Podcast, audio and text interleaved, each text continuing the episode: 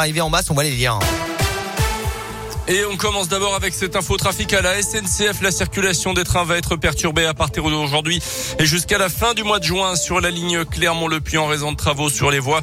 La SNCF a indiqué que différentes solutions seraient proposées aux usagers pour effectuer leur trajet, soit par les rails, soit par autocar. Les travaux consisteront à remplacer les passages à niveau, notamment.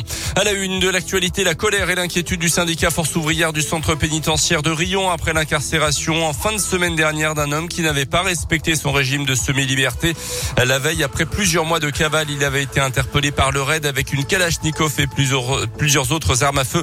Un profil inquiétant selon le syndicat qui a alerté sa direction.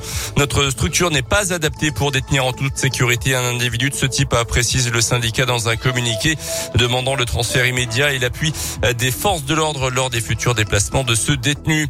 À retenir également des dégradations à l'école Anatole France de Clermont-Ferrand, une ou plusieurs personnes auraient réussi à s'introduire à l'intérieur d'établissements vendredi dans la soirée. D'après la montagne, des pots de peinture ont notamment été renversés. Une enquête a été ouverte par la police.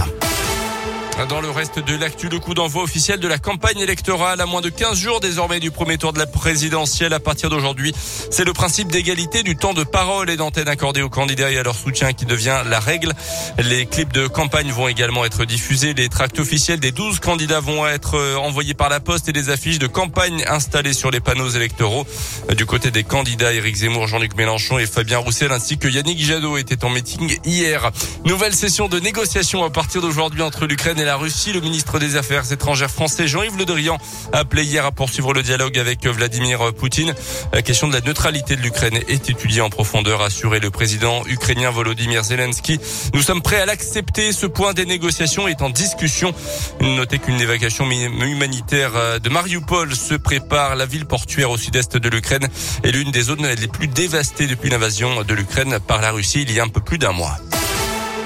Un club de la région en finale de la Coupe de France de football.